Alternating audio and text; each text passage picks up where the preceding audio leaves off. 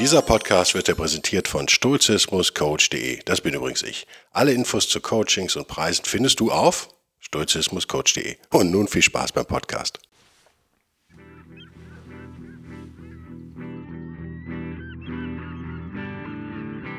Der wilde Stoiker. Moderner Stoizismus für ein gutes Leben.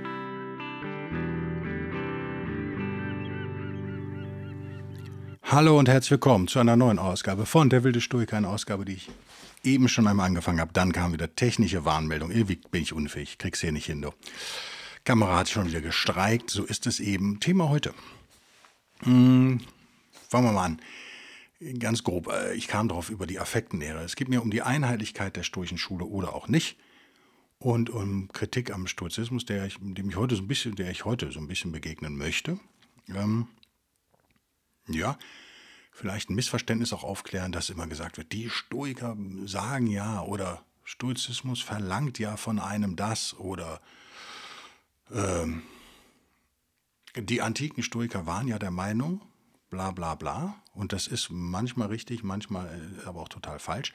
Die Idee dahinter ist äh, aber ähm, verständlich, aber ein bisschen fehlgeleitet, nämlich, dass man äh, gerne hätte, dass man so eine Einheitlichkeit irgendwo hat, die man kritisieren kann.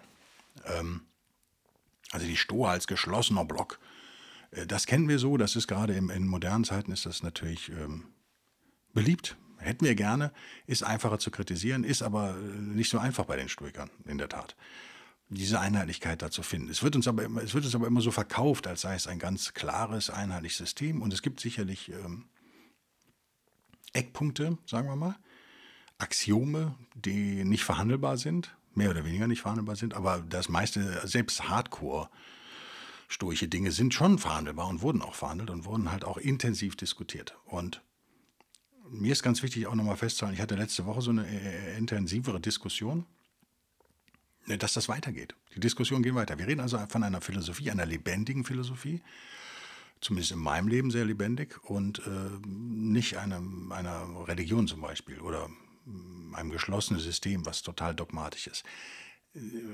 Das gesagt, muss man natürlich, äh, es wäre ja auch verwunderlich, wenn es anders wäre, festhalten, dass es immer Stoiker gab, die eher dogmatisch waren, oder nein, ne, dogmatisch waren sie eigentlich nicht, aber die eher konservativ waren, bewahrend waren, die also die Schule erhalten wollten und äh, die Leitsätze, die einmal erarbeitet worden waren, sozusagen äh, weitergeben wollten. Und es gab immer die, die eher progressiv waren, im positiven Sinne, nicht so wie es heute Burg äh, von links gebraucht wird, sondern oder in Amerika gebraucht wird, sondern tatsächlich im ursprünglichen Sinne progressiv waren, die Vorschaudrang vielleicht auch hatten. Und äh, heute möchte ich euch kurz einen dieser Menschen mal vorstellen, ohne dass ich jetzt hier Unterlagen hätte ähm, auf den ich wieder gekommen bin, über eben diese Affektenfrage, die im Kern lautet sozusagen, sind die, nennen wir es mal Triebe, sind die natürlicherweise, was ja für Stoiker ein wichtiges Wort ist, sind die in uns Menschen drin oder sind es äh, Dinge, die von außen auf uns einströmen und denen, denen wir dann Zustimmung geben müssen oder nicht? Und wie verhält sich das eigentlich? Und interessanterweise gab es da ganz verschiedene Meinungen. Ähm, und wenn wir heute sagen, die Stoiker sind ja der Meinung das oder man muss das ja so sehen, dann ist das meistens Chrysippus, äh, zu Deutsch Chrysipp, der die Stoa doch echt gerettet hat, also großer Held, Logo, und, äh, aber auch viel von Zenon äh, verworfen hat, verdreht hat, manche sagen verfälscht hat, der das System extrem weitergetrieben hat selbst, der aber natürlich dann von seinen Nachfolgern auch wieder auf den Podest gestellt wurde und äh, unkritisierbar war, eine Zeit lang zumindest. Und ähm, dann kam jemand daher wie eben äh, Poseidonius, der äh, junge Syrer, also 20 irgendwas, in seinen frühen 20ern, nach Athen kommend und sich nach einer wohlhabend, wie gesagt, und sich nach, sehr neugierig und sich nach einer philosophischen Schule umsah, der er sich denn anschließen könne, äh, könnte. Und äh, wissbegierig und sich für die Stoiker am Ende entschied und dann bei dem damals, glaube ich, schon relativ alten Panaizios in die Lehre ging sozusagen. Und äh, der aber nicht aufhörte zu forschen, der nicht aufhörte, Fragen zu stellen, der äh, mehrere Forschungsreisen im Mittelmeerraum unternahm, der, was ich sehr sympathisch fand, ja, der von Galen, ich glaube Galen war es, glaube ich, der sagte, es ist so der wissenschaftlichste aller Stoiker. ähm, der sich auf seinen Reisen mit Ethnographien beschäftigt. Also wie unterscheiden sich die Leute optisch, äh, im Verhalten, bla bla bla bla bla. Wie hängt er, also ein bisschen ethnologisch arbeitete tatsächlich zu der Zeit schon. Und wie hängt das zusammen mit, mit der Region, in der sie wohnen? Wie hängt das zusammen mit ähm, Wetter? Wie hängt das zusammen mit Klima, mit allem Möglichen, mit Bodenbeschaffenheit und so weiter und so fort? Äh, interessiert an allem letztendlich war, der unter anderem länger in Spanien war, äh, um das Meer zu studieren, die Gezeiten zu studieren, äh, den, den, Einfluss des Mondes auf die Gezeiten zu studieren. Äh, sehr an Physik, merkt ihr schon, interessiert, der auch, glaube ich, den Mond äh, ja, ausgerechnet hat, wie groß der Mond denn sei und wie weit er weg sei und gar nicht mal so schlecht lag, glaube ich, jedenfalls was die Größe angeht, wenn ich mich recht entsinne. Also ihr merkt schon jemand, der rundum interessiert ist, der so ein umfassendes Welterklärungsding sucht. Darum geht es mir heute. Ich will gar nicht so sehr auf die Triebe eingehen, die Effekte, das machen wir vielleicht nächste Woche mal schauen. Ähm, wichtig für mich hier an der Stelle ist und heute, heute wichtig ist, das ist eine Position, die auch ähm, die bei den Affekten einnahm, die auch bei Neizers, glaube ich, nicht so richtig gefiel, die aber definitiv gegen Chrysippe sozusagen verstieß eine absolute Antiposition aufmacht. Er hat sehr viele Bücher geschrieben, leider ist nichts überliefert. Wir kennen nur eben Zitate über ihn, wir kennen die Titel der, der Bücher teilweise. Ähm, aber um euch klarzumachen, wie wichtig der trotzdem war, der wurde allein von, von, von Pompeius äh, zweimal besucht, glaube ich. Äh, Cicero macht ihm seine Aufwartung, wenn ich recht, mich recht entsinne, weigerte er sich aber für Cicero zu arbeiten oder irgendwas über ihn zu schreiben. Ähm, der war angesehen und der hat in Athen äh, gelernt, ist dann aber nach Rhodos gegangen, hat seine eigene Schule gegründet, dort die ziemlich schnell die stoische, die äh, stoische Schule äh, erfolgreicher war als die in Athen. Also während die in Athen quasi in Vergessenheit geriet, war er äh, ein angesehener, hochgeachteter Mann, der auch die Bürgerrechte hält und so weiter. Also sehr einflussreich zu seiner Zeit. Tragisch, dass wir von ihm nichts direkt überliefert haben. Das äh, finde ich extrem ärgerlich. Also wenn ihr da mal eine Zeitmaschine habt, dann wäre das vielleicht eine ganz gute Adresse, mal nach Rhodos zu fliegen sozusagen und äh, sich die Originale zu sichern äh, von Poseidonius. Denn der Mann war interessant, der war hochinteressant und hatte keine Angst, gegen gängige Regeln zu verstoßen. Und so sollten wir sein. In meinen Augen ist das was, etwas, was wir brauchen. Wir brauchen die Konservativen, die sagen, ja, aber das System ist halt so und so und so und so. Und, so. Ähm, und man braucht Leute, die gegen Regeln verstoßen, wie ich ja auch gerne gegen Namensregeln im Deutschen verstoße, mit Absicht äh, auch im nächsten Buch das durchziehen werde. Mhm. Ich schreibe die deutschen Namen immer noch hin, aber ich finde es einfach furchtbar. Die, wir als Stoikerinnen und Stoiker sind Weltbürger und sollten die gleichen Namen benutzen, wenn möglich, auf der Welt und sollten nicht Namen übersetzen oder so. Es ist furchtbar. Und ich weigere mich, den Marc Aurel zu nennen, sondern er heißt Marcus Aurelius und äh, der Epictetus heißt halt Epictetus. Und man könnte mir höchstens vorwerfen, dass ich mich entscheiden müsse, ob ich den, die Griechen griechisch nenne oder römisch. Äh, das ist äh, in der Tat ein Problem. Deswegen bleiben wir ähm, bleiben wir heute mal so ein bisschen beim Griechischen. Die ursprüngliche Idee hinter dieser ganzen Geschichte, und die ähm, finde ich Poseidonios mit O hin, äh, versinnbildlicht sozusagen, für die ein Symbol ist, und die ich extrem wichtig finde, ist, ähm, die nennt es naiv oder naive Suche nach der Welterklärung sozusagen. Also die Idee der Stoik ist ja schon, oder der Anspruch ist schon und war es auch schon damals, ein System zu entwickeln, was, was alles eben äh, beinhaltet und alles erklären kann. Die äh, Spiritualität genauso wie die Physik, äh, wie die, wie die Wissenschaft, hm, alles, alle Wissensgebiete, von der Astronomie über die Astrologie tatsächlich, das kann man ihm dann auch vorwerfen, ähm, über die Ethnographie, über die Linguistik, über die Logik, die Rhetorik äh, bis hin zur Naturwissenschaft. Ähm, und natürlich die Philosophie als Mutter darüber stehend sozusagen, das stoische System über allem stehend. Das ist schon die, die Idee. Das ist auch übrigens ja, also wer damals äh, Stoiker war wie Posidonios, der wäre heute wahrscheinlich theoretischer Physiker. Dort gibt es die Idee ja immer noch, dass man versucht, Einstein zu verbinden, eben mit also das Große wie das Kleine. Ne? Also Einstein auf der großen Seite, astronomische äh, Größen, der Kosmos, und dann gehen wir runter über Newton auf der Erde sozusagen bis in, in die Quantenphysik, in die Quantenmechanik, muss man sagen, in die, in die, kleinsten Vorgänge bisher jedenfalls so weiter. Und alles für sich funktioniert ja auch, wir können damit rechnen, wir haben Formeln, es funktioniert wunderbar, aber alles so vereinheitlicht haben wir, glaube ich, immer noch nicht. Ich glaube, ich persönlich glaube, dass es auch nie passieren wird, aber ich mag die Suche danach trotzdem. Ihr merkt, das ist keine neue Idee. Und die Stoiker haben ja Dinge eingeführt wie das Pneuma, wie den Logos, äh, Ratio. Äh, Zeus letztendlich ja auch ziemlich umdesignt. Das hat ja auch mit dem Griechi, der, der hat ja mit dem Zeus der Griechen sagen will, meiner Meinung nach, zumindest bei den Römern, dann irgendwie wirklich nichts mehr zu tun. Ja, auch nochmal ein Thema für, für einen anderen Podcast. Da habe ich eine schöne Idee für, machen wir dann in zwei Wochen. Ähm, wo man Stoizismus und Christentum vielleicht so ein bisschen wieder versöhnt. Ich mache ja gerne da so einen Graben auf, weil ich es wichtig finde, das so gegeneinander zu setzen, aber äh, nochmal zeigen, was, was äh, vielleicht auch, ja, wo sie sich, die Christen zumindest sich haben befruchten lassen.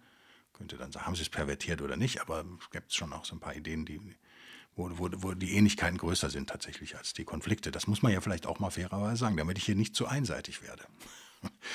Also, die Suche nach allem. Was verbindet alles mit allem? Was verbindet der, der, der Blick ins Universum, wenn ich äh, so etwas beobachte wie die Sonne oder den Mond, äh, runter auf die Erde gehe, Lava beobachte, Gezeiten beobachte, dann äh, noch kleiner werde, in, mir ein, ein Dorf anschaue oder eine, eine Polis, eine Stadt wie Athen oder eine Insel wie Rhodos mir angucke und die Leute da mir angucke, angucke, wie funktionieren Leute anders, wenn sie woanders herkommen und so weiter und so fort und noch kleiner werde, vielleicht in die Medizin gucke, was passiert, wenn ich das esse, bla bla bla, was passiert dann im Körper und immer kleiner werde und äh, trotzdem nie das große Ganze aus dem Blick verliere. Das ist ein riesiger Anspruch und es führt zu so Allround-Künstlern, wie ich immer sage, es führt zu Renaissance-Menschen letztendlich, die in äh, sagt man heute im Amerikanischen immer noch gerne, he's a Renaissance Man, was ich gut finde. Das ist jemand, der wie James Franco wird immer so bezeichnet, weil der alles macht. Ne? Der schreibt Bücher, man muss nicht alles gut finden übrigens.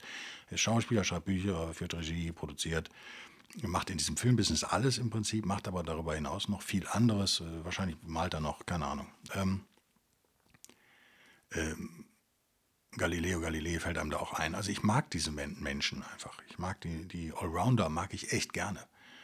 Und ich finde es völlig okay, wenn die im Detail mal ein paar Fehler einbauen, was mir ja auch mit Sicherheit passiert.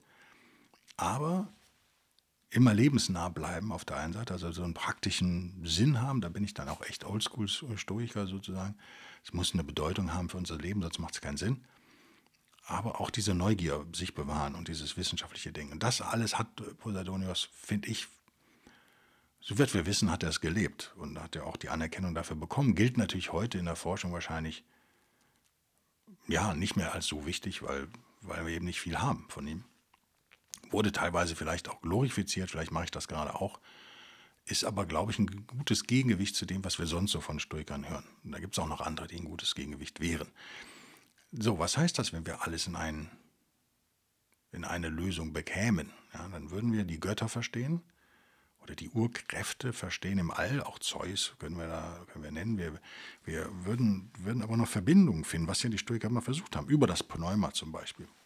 Ähm, über den feurigen Logos, über die Dinge, die aus, aus dem Himmel kommen sozusagen, von Zeus direkt.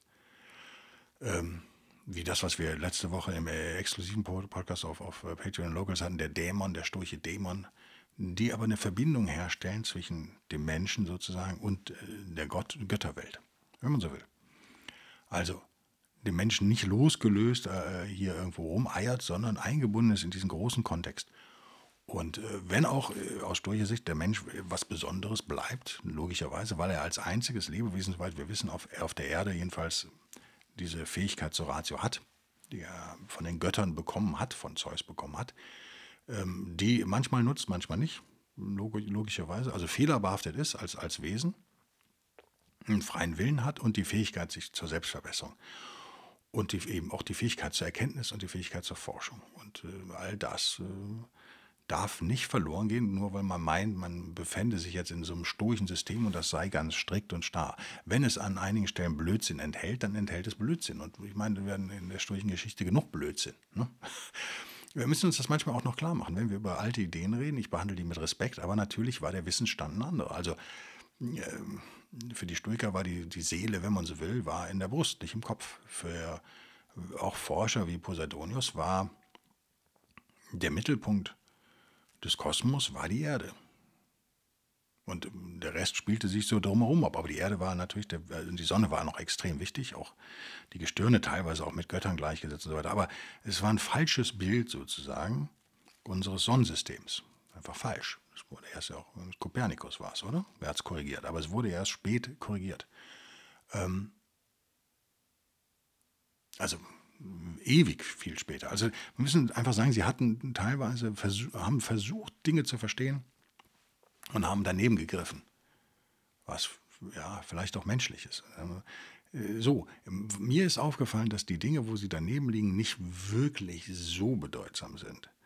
Und manches in der Stoa oder im historischen Stoa zumindest ist bemüht. Ja, also wenn man immer alles mit allem, äh, das ist, also jetzt kommen wir aufs Negative sozusagen, immer versucht, alles mit allem zu verbinden, dann geht es auch schon mal in die Hose. Ähm, aus moderner wissenschaftlicher Sicht, dann wird es dann so wie das Pneuma oder das äh, Qi im Asiatischen, was so äh, wahrscheinlich Hanebüchen ist. Aber verständlich ist in diesem Gesamtsystem vielleicht. Also die stoische Spiritualität ja auch etwas, was wir verwerfen können, was wir verlachen können. Nicht lachhafter als äh, christliche Spiritualität natürlich oder andere, esoterische Spiritualität, Logo. Äh, für mich insofern wichtiger oder bedeutender oder besser, kann man das sagen? Darf man heute noch Wertung abgeben, weil in so ein Gesamtsystem eingebunden. Also die, die Idee der Stoiker war schon, rational an Dinge ranzugehen und deswegen waren Wissenschaft und Spiritualität auch kein Widerspruch. Aber es wurde diskutiert und es wurde gestritten, das müsst ihr heute mal mitnehmen. Es ist nicht dogmatisch eine knallharte Linie und es gab immer diese Menschen, die die die keine Veränderung wollten, aber die Stoiker selber wussten es besser als andere. Ne? Veränderung ist, das ist die Konstante des Universums. Und Wissen muss vorangetrieben werden von Leuten wie Posidonius eben. Ähm, ja, und vielleicht erheben wir den mal zum Vorbild. Und Menschen wie ihn, auch Chrysipp war ja auch auf seine Art, ne, wenn man will, war total progressiv, hat das System ja auch so radikal verbogen teilweise äh, um es am Leben zu erhalten. Also diese Leute sind ja extrem wichtig und dass die, dass die nicht alle einer Meinung sind, ist ja wohl auch völlig logisch und wäre ja auch mega verwunderlich, wenn dem so wäre. So, was lernen wir daraus? Ich finde es völlig legitim, ähm, sich mit historischen Ideen zu beschäftigen, mit antiken Ideen zu beschäftigen. Ich finde, vieles hat gar nichts an Aktualität eingebüßt. Also die Suche nach der Welterklärungsformel, nach der großen einen Formel, die alles erklärt, ist ja äh, heute also aktuell wie damals. Äh, vielleicht naiv. Wahrscheinlich werden wir dieses Ding nicht finden. Wahrscheinlich werden wir immer nur neues Detailwissen erarbeiten uns, äh, was eben altes Detailwissen ersetzt, aber nie in der Lage sein, das Große zu überblicken, das große Ganze. Vielleicht ist das so. Ist das schlimm? Keine Ahnung. Wenn wir eben zum Beispiel die Erde nicht mehr als Mittelpunkt des Universums ansehen, sondern äh, verstehen, dass wir ein Sonnensystem sind mit der Sonne sozusagen als Mittelpunkt, die aber auch wieder rotiert und die ein Teil eines größeren Verbundes ist, der wieder ein Teil eines größeren Verbundes, wieder ein Teil des größeren Verbundes und so weiter und so fort. Ihr merkt, wenn wir ins Große gehen, finden wir kein Ende. Vielleicht ist es im Kleinen auch so, dass wir immer neue Teilchen entdecken, dass wir was unter dieser Ebene noch entdecken, dass Quantenphysik, Quantenmechanik irgendwann für uns groß ist und wir noch viel weiter Entschuldigung, runterkommen können. All das ist möglich und all das ist ja auch spannend und all das ist gut. Hm, ändert aber nichts für mich. Äh, am Wissensdurst und an, der, an, an vielen guten stoischen Ideen. Ich finde es, äh, ich auch teilweise lustig. Also was fällt mir jetzt ein, was lustig wäre? Ah, zum Beispiel die ganze Idee des feurigen Logos oder überhaupt Feuer. Feuer ist für die Stoiker extrem wichtig. Und das Pneuma ist ja auch der feurige Atem, wo wir uns fragen, naja, feurig ist vielleicht ein bisschen übertrieben. Ist den Stoikern auch klar. Er verbindet natürlich auch Gas, Wasser mit Wärme, natürlich Körperwärme. Wenn wir ausatmen, ist da Wärme. Genauso sehen die Stoiker natürlich dann den Vulkanausbruch als Wärme, die aus der Erde kommt. Das heißt, die Erde symbolisiert auch die, das Feuer sozusagen. Aber natürlich enthält sie auch Wasser, logischerweise. Die Ozeane waren ja nicht unbekannt. Und auch Erde, irgendwie Rom war ja auch nicht äh, im Wasser erbaut. All das war ja klar. Sodass Leute wie Posidonius ja, glaube ich, im Übrigen auch drauf kamen, zu sagen: Ja, natürlich ist das, äh, ist der äh, die Vernunft das, was das Hegemoniker beherrscht, aber genauso wie das Feuer die Erde beherrscht und trotzdem noch Wasser, also die Erde den Planeten, ja, wie das Feuer eben das bestimmte Element dieses Planeten ist, aber wir trotzdem noch Erde haben und Luft und, und Wasser, genauso haben wir im Hegemonikon eben die Vernunft auf der einen Seite, aber wir haben eben auch noch sowas wie Triebe und so weiter und so fort. Also haben, wird immer versucht, so Analogien herzustellen vom Großen ins Kleine und so. Ich finde das eigentlich ganz gut, ähm, weil streng wissenschaftlich kann man, kann man da Schwächen entdecken, ohne Frage. Streng logisch auch wahrscheinlich. Aber es ist doch irgendwie, für mich ist es, vielleicht kann ich es nicht besser erklären, aber es ist, hat so was Positives. Wir, wir, wir suchen nach Ähnlichkeiten, wir versuchen Dinge zu verstehen und äh, bleiben wissbegierig. Und gibt es ein Pneuma? Nö. Gibt es sowas wie eine Lebensenergie? Äh, wahrscheinlich nicht. Äh, hätten wir sie schon längst entdeckt, wahrscheinlich. Aber dem Stoiker geht es eben um diese Verbundenheit, ähm, die Okeosis-Lehre sozusagen. Was gehört zu meinem Haus und was nicht? Und man kommt irgendwann dahin, deswegen habe ich es, glaube ich, am Anfang noch gesagt, wir sind Weltenbürger als Stoikerinnen und Stoiker sind nicht wirklich national orientiert. Manchmal schon, wir haben verschiedene Wirkungskreise und verschiedene Kreise, die wir uns anschauen, aber im Großen und Ganzen betrachtet man doch die Menschheit als seine Nation sozusagen. Und äh, das heißt nicht, dass es keine Abgrenzung gäbe, auch zur Tierwelt zum Beispiel. Und das heißt auch nicht, das äh, ist, glaube ich, das Hauptproblem vieler Leute mit Stoizismus. Ich wette auch, äh, ja, ich habe eine, eine, richtig geile Idee für den Workshop. Der, ach, den muss ich auch noch anteasern, oder? Habe ich keinen Jingle für den Workshop? Leider nicht. Muss ich eins machen, oder? Äh, und ich habe jetzt hier keine Daten dummerweise auf. Aber ich glaube, es ist der dritte Zwölfte, oder? Ich habe es mir auch noch nicht im Kalender eingetragen. Aber wir können Folgendes machen. Wir können auf derwildestoiker.de gehen. Der wilde, ah, er hat er direkt ergänzt, ne? Sehr geil. Es gibt keine Verbindung zum Internet. geil, oder? Jetzt aber komm, ich finde hier keine Internetverbindung, sagt er. Naja, dann ist das eben so. WLAN wird angezeigt, keine Ahnung, was los ist. Mein WLAN, ich habe WLAN-Probleme. Ich benutze eine, ah, jetzt kommt was. Ich benutze so eine, ähm, eine Box von einem großen deutschen Provider. Das heißt, ich habe kein Fest, Festnetz hier im äh, Büro. Sondern, so, 3.12. Intensivworkshop Hamburg, hier steht's. Es gibt nämlich auf der wildestoiker.de, wenn man auf Blog klickt, dann ist der neueste Post das. Also am 3.12 machen wir einen Intensivworkshop Stoizismus im Job, bei der Arbeit, im Beruf. Und dafür habe ich auch noch eine schöne Idee, auch wenn eure Dinge da im Vordergrund stehen werden, logischerweise. Bitte nochmal, äh, meldet mir eure Probleme vorab, wenn ihr kommt. Äh, der Hinweis, ich schicke auch noch an alle, die sich jetzt schon angemeldet haben, schicke ja noch was rum, klar, ähm, zu den Modalitäten. Also auf der Seite findet ihr jedenfalls alles, was wichtig ist. Ich habe heute Morgen wach gelegen, eine Stunde und darüber nochmal nachgedacht und hatte eine sehr geile Idee. Naja, warten wir es ab. Äh, Dauer 15 bis 19 Uhr, Preis 150 zuzüglich Mehrwertsteuer, wobei man sagen muss, für die Patrone und Patronetten, äh, ich habe gerade überlegt, gibt es nicht eine andere Verweiblichung? Die Patrains, äh, keine Ahnung. Äh, Wird es äh, 10% Rabatt geben, glaube ich. Kann ich nicht lesen, aber ich glaube, es sind 10%. Wie auch immer, ich habe es alles genau ausgerechnet, wie ihr wisst. Ähm, auch da, wir reden über Stoizismus im Job, aber natürlich ist der Job ein Teil unseres Lebens. Natürlich ist er da eingebunden. Also wir gucken schon immer auf das Leben an sich. Und das, das ist irgendwie die stoische Herangehensweise. Man guckt schon auf das große Ganze auch. Immer. Und ähm, selbst wenn man wissenschaftlich en Detail arbeitet, darf man das nicht aus den Augen verlieren. Puh, das wollte ich heute klar machen. Ne? Fazit nochmal, wir gucken aufs Große, wir versuchen alles zu verstehen, wir versuchen alles in unser Modell einzubinden, wir werden scheitern, lachen über unser Scheitern und versuchen es weiter. Und äh, wichtiger Punkt zwei, es gibt kein Dogma im Stoizismus, es gibt einige Kernideen, die, wenn man sie entfernen würde, also dann wäre es nicht mehr Stoizismus sozusagen, wenn man sie verändern würde. Aber ihr merkt, jemand wie Posidonius geht auch radikal an wirkliche Kernideen ran, nämlich die Affektenlehre, und widerspricht da äh, auch dem Oberstoiker Chrysipp, Chrysippos oder Chrysippus, wie ich ihn nenne, römisch, bleibt da römisch, äh, ohne, ohne Scham sozusagen. Und es stößt auf Widerspruch und es wird gestritten und es wird gezankt und es wird diskutiert und so muss das sein. Das äh, ist mir ganz wichtig, das nochmal hier auch rauszuhauen, weil ich glaube, wir haben viel über in den letzten Wochen äh, im öffentlichen Podcast. Ich bin natürlich weiß ich aus dem Kopf immer nicht, was habe ich. Ich weiß schon so grob, was habe ich öffentlich gemacht, was habe ich exklusiv gemacht. Aber das Thema ist schon auch war sehr spirituell in letzter Zeit. Und ich möchte verhindern, dass sie auf die Idee kommt, dass es so ein Dogma gäbe. Bei aller Spiritualität äh, gibt es da keine Kirche, die dahinter steht. Es gibt keinen Oberguru, der euch sagt, was ihr zu glauben habt oder was nicht. Und genauso wenig gibt es auf der wissenschaftlichen Seite, und ihr wisst, als Splicker verbindet man beides, idealerweise. Ähm, Jemand, der sagt, das so, so, the science is settled, ist kein sturcher Ausspruch.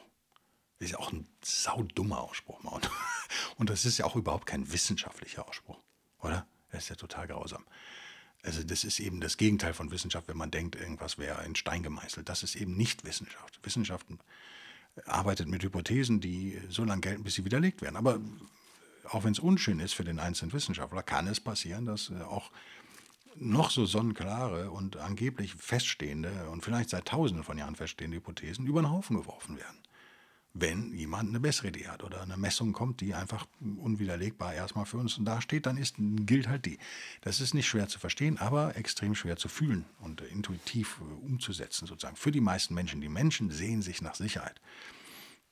Stoizismus gibt die so ein bisschen, aber er ist ein System im Fluss. Wir reden, manche Leute, wie das ist, wenn ich Forschner lese, merke ich das immer, es tut mir immer so ein bisschen weh, wenn ich Forschner lese, muss ich sagen, bei aller Qualität, die ich ihm ja immer unterstelle und ich auch äh, den ich auch bewundere in vielen Dingen, aber man merkt bei ihm schon das Problem, er ist auch, glaube ich, christlich geprägt. Man merkt, glaube ich, schon das Problem, dass er sich nicht vorstellen kann, dass Leute Stoizismus anwenden, wirklich. Also jedenfalls kommt das bei mir so rüber. Vielleicht muss ich ihn mal interviewen, hatte ich eh vor. Ähm, es wird immer so getan, als sei Stoizismus ein totes System, was keiner mehr anwendet. Das ist einfach Quatsch. Das ist einfach Quatsch. Es geht weiter. Weiter geht es auch mit diesem Podcast, hoffe ich jedenfalls. Äh, wir sprechen uns im öffentlichen Podcast in zwei Wochen im äh, exklusiven Podcast nächsten Freitag und reden dann, glaube ich, wirklich mal über Affekte nochmal und Triebe. Ich glaube, das ist ein super wichtiges Thema. Ähm und spannend. Ähm, Sage ich jetzt mal so. Ich bedanke mich vorher Zuhören, verabschiede mich mit dem Äumel auf dem Kopf und hoffe, dass ich den richtigen Knopf drücke mit dem richtigen Jingle. Wir werden sehen. Bis nächste Woche. Bis denn dann.